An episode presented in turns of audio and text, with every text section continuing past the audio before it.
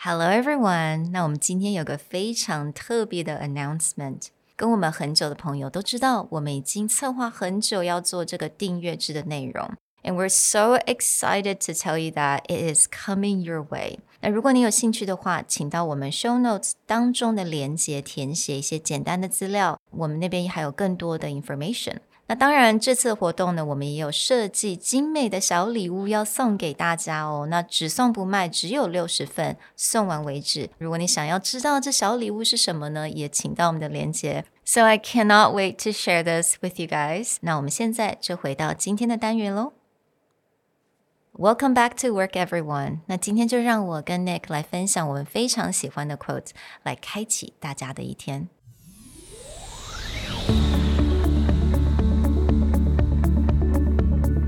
Hello，欢迎来到 Executive Plus 主管与沟通力的 Podcast。I'm Sherry, an educator, certified coach, and style enthusiast。我相信专业有效的沟通是语言跟逻辑的完美结合。And I'm Nick, a startup consultant, corporate trainer, and late night gaming junkie. I believe great communication requires the right mindset and solid frameworks. 我们希望带给大家职场英语的技能、跨文化沟通技巧与其他能帮助您成为出色领导者的工具。 Join us each week as we share our experience, research, and methodologies to take your communication and language skills from good to great.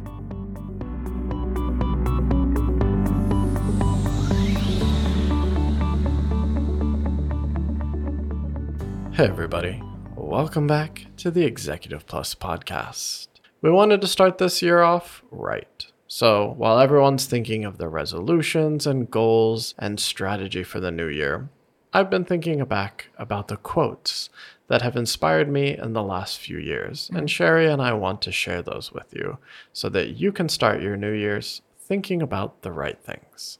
没错，我觉得 quotes 对我来讲，它是一个蛮奇妙的东西。我觉得像很多 Instagram 了，right？A lot of Instagram pages they would share quotes like every single day. day。但对我来讲，我觉得 quotes 非常的有趣，他常常会去启发你，而且他可能还可以去安慰你。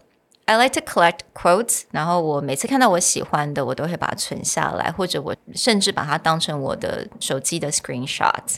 So that's something that I've always been doing. I don't know about you, but Nick, are you a quote person? I like quotes. I always write down ones mm. that I like or follow, but I don't think that I'm the kind of person like put them up on the wall or I have a mm. tendency to kind of let them go. When we were talking about doing the show, rather than go back and look for like my all-time favorite quotes, I just thought about authors or quotes that I've gotten in the last year that have really kind of made me think about how I want to handle the mm. past year and going forward into the next year. Mm.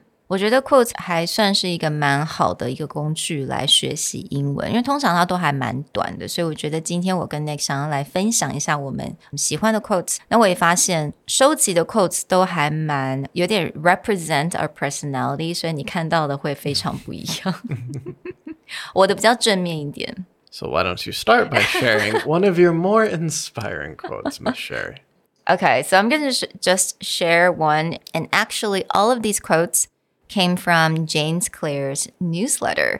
Now, James Clear 他是我一个非常喜欢的 author，大家应该都知道《原子习惯》这一本书吧，讲了非常多次。那 James Clear 他本身也有一个 newsletter，那如果大家有兴趣，其实也可以去 sign up，因为它都是 free 的。那每个礼拜他都会有个 newsletter，它的其中呢，它就会放很多，比如说每一个礼拜都有不同的一个 theme，不同的一个主题。So I collected three of them let me share with you guys. So, one of the thing that it was actually from James himself, he said, double down on your best relationship. It's the investment with the highest return.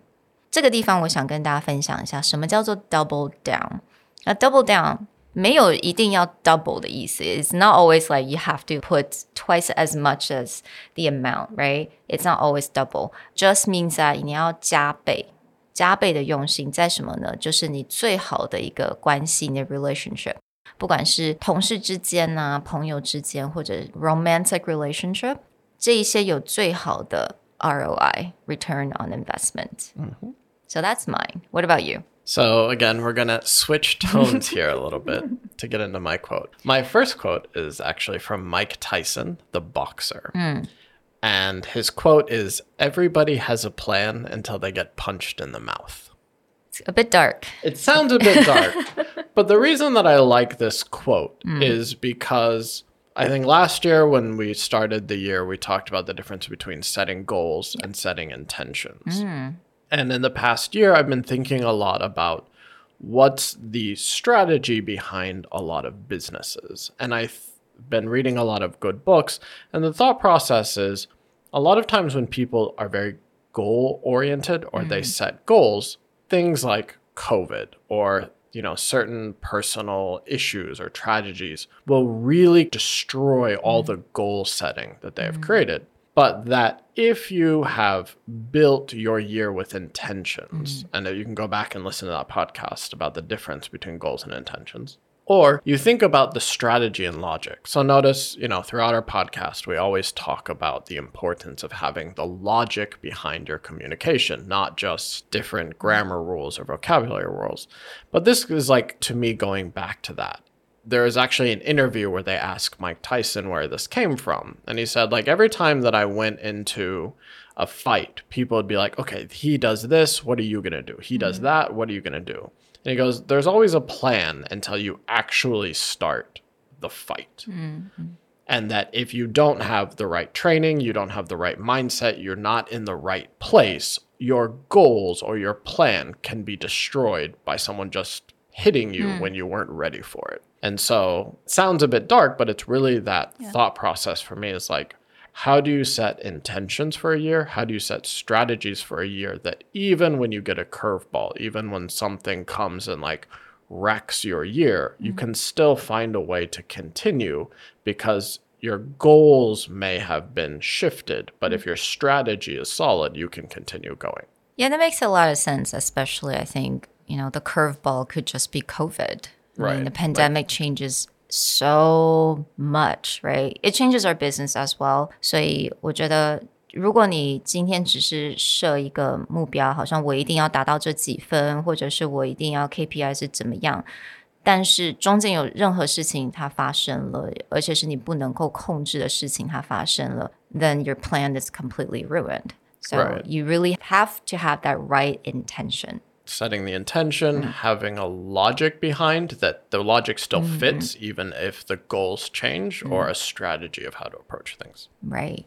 那我也来一个比较稍微有点黑暗一点好了。so I'm gonna going along with that. I like another quote that James also shared in his newsletter. This came from a the Greek poet. I'm so gonna butcher his name, so help me, Nick. Dinos Christianopoulos. That's as close as I can get. 那他说了，They tried to bury us. They didn't know we were seeds. 我看到这个，我真的觉得，Oh my God！我真的觉得 I got fired up，right? 因为我在过去这两年中，of course，我可能在节目上从来没有跟大家分享这些，但是我在人生当中 personal 的呃一些 life 当中碰到了一些事情。那我觉得其实每个人都一样，你可能会碰到某一些人，他就是 they try really hard to beat you down。I think it's same with this quote. They try to bury us. 他想要把我们埋起来，但是他并不知道我们是种子。Meaning that we're gonna grow, we're gonna make it better, and even if you buried us, thank you, thank you for doing that because that's just gonna make us even stronger. So, yes, I really like your inspiring quote of being buried and growing into seeds. And the thought process behind this is, again, maybe similar to what I was talking about, where when you have adversity, but if you have the right mindset, you can still actually come back stronger. And in the past year and going forward in the next year, I've been thinking a lot about how do we break our own cognitive biases? Essentially, what it means is I think the past few years have split people into camps where they have not become more mm. open minded, they have doubled down on their positions in things. And I was listening to a very successful hedge fund manager. He's also a New York Times bestselling writer, and he's a professor of strategy in a very well respected business school. And he has this quote that our minds have an amazing ability to create a narrative that explains the world around us, an ability that works particularly well when we already know the answer. Mm. On the surface, this sounds something about narrative or creative ability. But it actually goes back to something if you listen to our book review that Andrew talks about with super forecasters, mm. which is when we incorporate new information, do we only accept information that continues to build on our own opinions and our own thought processes?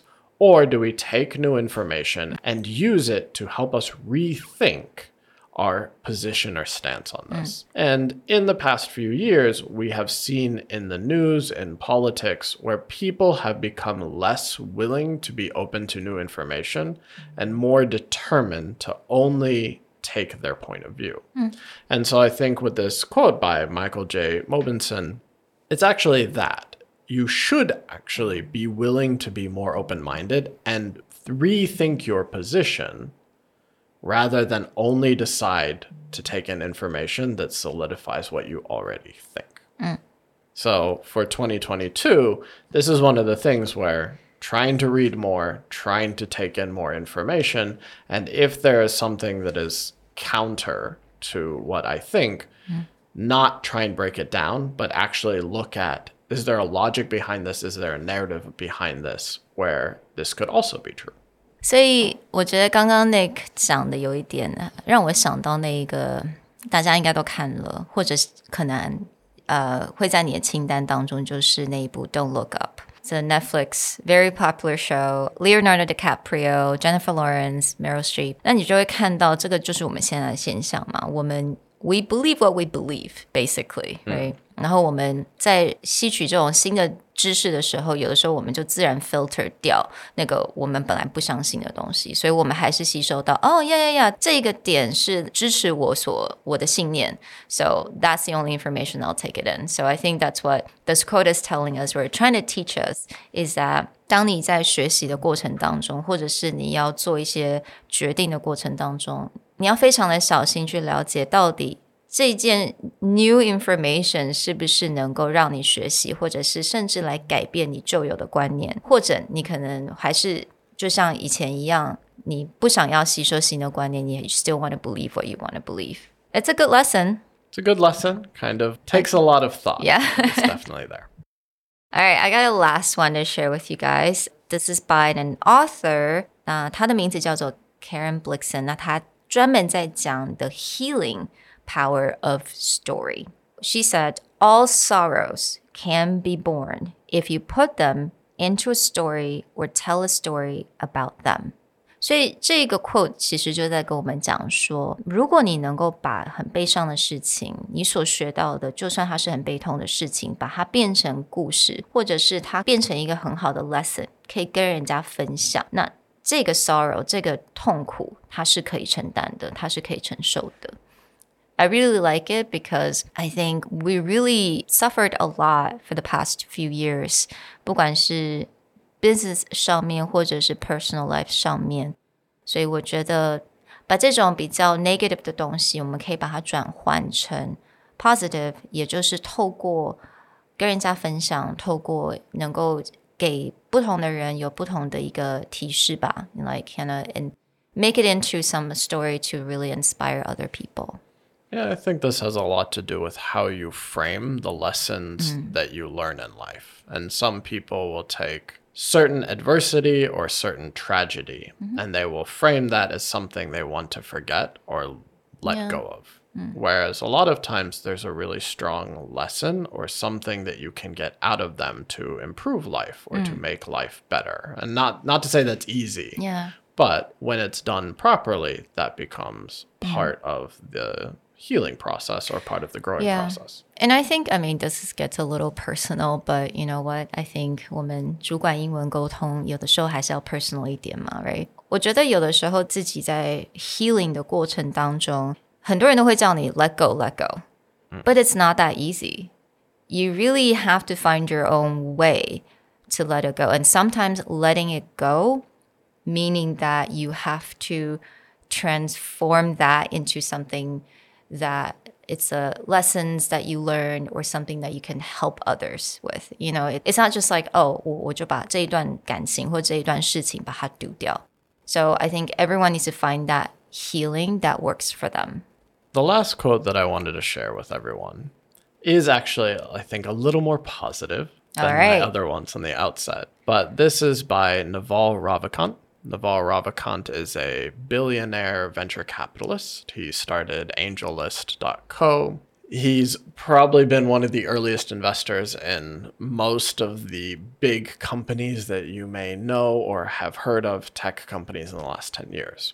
But he did this really great interview with Tim Ferriss. And in that interview, he had this quote If I had always done what I was qualified to do, I'd be pushing a broom somewhere. Okay, let's explain this. Pushing a broom somewhere. What does that mean? Like he would just be a janitor. he would just be like cleaning a floor. Hmm, okay, cool.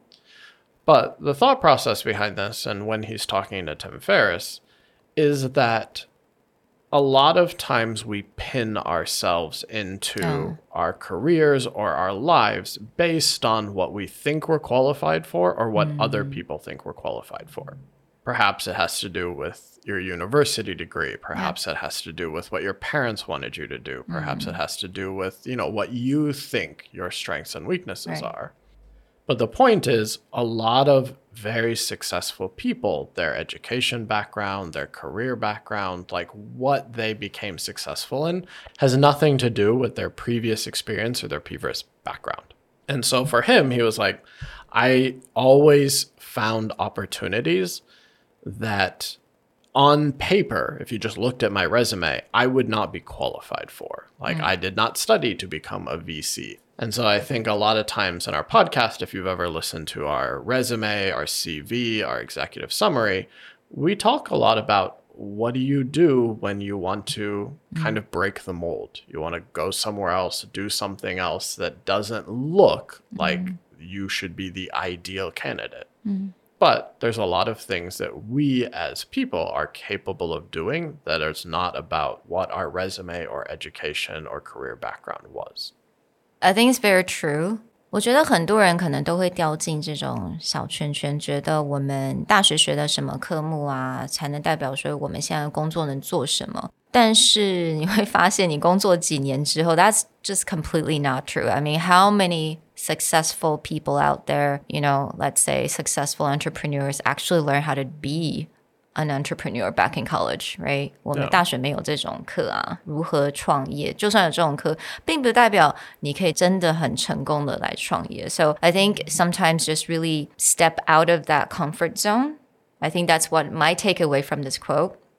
you just step out of your comfort zone and then you look at things from a different angle every now and then and i think it takes muscles to do. It's not so easy it's not straightforward but sometimes you just have to think of it from a different angle and see what you have learned all these years and then you may be able to achieve something even better. Yeah, and I think also we get sometimes tied up in the idea that successful entrepreneurs or successful people started when they were young because, you know, you hear a lot in the media of Mark Zuckerberg and Microsoft's Bill Gates, Steve Jobs, all these college dropouts who created these billionaire tech companies. But what you actually find is when you look back at the history of a lot of successful companies, there's multiple people, including, like, for example, TSMC's Morris Chang. Mm. He did not start TSMC until he was in his 50s or 60s. that's inspiring yeah So it's one of those things that there's actually not an age gap on mm. when you can transform or when you can decide to go after something different or something new. 要感谢大家，让 Nick 跟我能够分享我们喜欢的一些 quote。那当然，其实我觉得我有很多啦，我大概有十几二十个 quote 在我的手机上面。如果大家有兴趣的话，我们可以在隔个几个月，我们再来做这个单元，我觉得会蛮有趣的。So thank you so much, guys, for letting us share our favorite quotes and got a little bit personal. Really hope you guys have a great day, and we'll talk to you guys next time. Bye. Bye. The Executive Plus podcast is a Presentality Group production, produced and hosted by Sherry Fang and Nick Howard. You can search us on Facebook, 主管英文 Executive Plus. You can also find us on Instagram, Communication R&D, and email us at sherry at epstyleplus.com.